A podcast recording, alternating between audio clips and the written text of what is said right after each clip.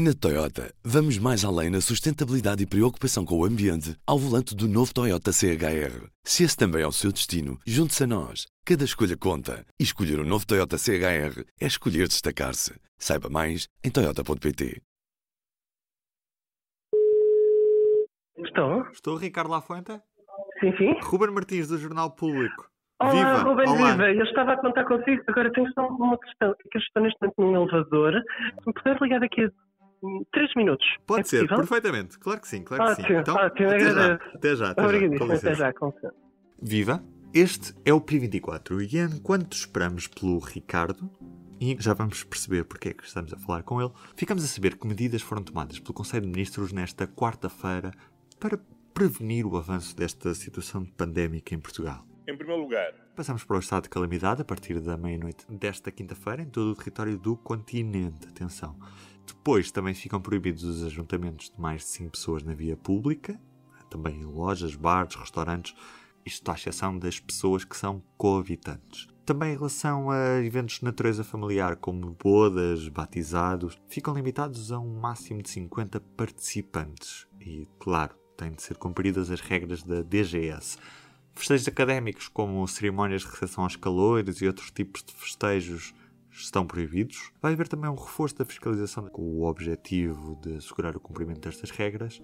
Também vai existir um agravamento até 10 mil euros das coimas aplicáveis a pessoas coletivas, como por exemplo restaurantes ou outros estabelecimentos comerciais que não assegurem este cumprimento das regras em vigor. Fica também recomendado o uso de máscara, de forma geral, e da aplicação Stay Away Covid, mais uma vez. Além disso, o governo quer tornar obrigatório o uso de máscara no exterior e também isto que vamos ouvir. António Costa. apresentar à Assembleia da República uma proposta de lei a que solicitaremos uma tramitação de urgência para que seja imposta a obrigatoriedade da utilização da aplicação Stay Away Covid em contexto laboral, escolar e académico, nas Forças Armadas e nas Forças de Segurança e no conjunto da Administração Pública. É por causa disto que hoje falo com o vice-presidente da Associação D3, Defesa dos Direitos Digitais, Ricardo Lafuente. Ruben, viva. Agora sim, agora sim.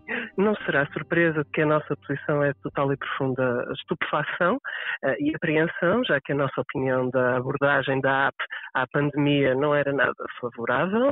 Eh, opinião essa também suportada pela ausência total de qualquer relato de sucesso de apps semelhantes de lá de fora, seja, seja na Europa ou fora dela. E então é, é- é de facto com estupefação que vemos esta tentativa de, de colocar a app como obrigatória, mesmo que em certos contextos, porque são contextos bastante, eh, bastante vastos. Primeiro é abrir um precedente inédito, obrigar os cidadãos a usar uma aplicação, cujo código não está também totalmente aberto, cuja operação passa por gigantes de tecnologia norte-americanas, eh, cujo modo de operação também não é isso, pela, ausência do código-fonte completo, nós não temos a, a certeza e ah, acho que o mais importante neste momento é a quebra total e absoluta de confiança que podemos ter no governo neste dossiê. Porque ah, um dos pontos, sempre na defesa da app, ah, face a críticas como a nossa, era o facto que o seu seria voluntário e que seria anónimo e, ok, agora pronto, quebrou-se e passa a ser obrigatório. Amanhã também vão quebrar o anonimato?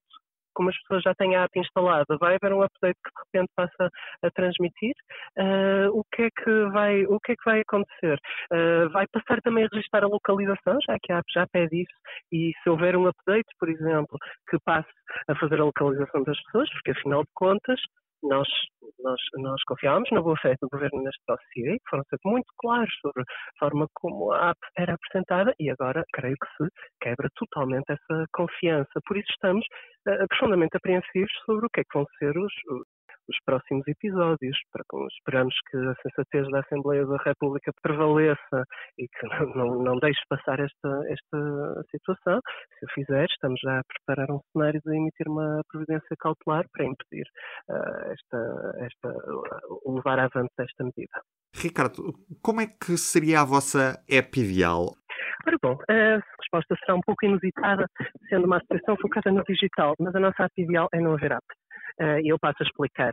Um, a app sempre foi apresentada como uh, um complemento ao sistema de rastreio de contactos convencional, ou seja, pessoas a perguntar a pessoas, a verificar as ligações, quem é que esteve uh, com quem, fazer o quê.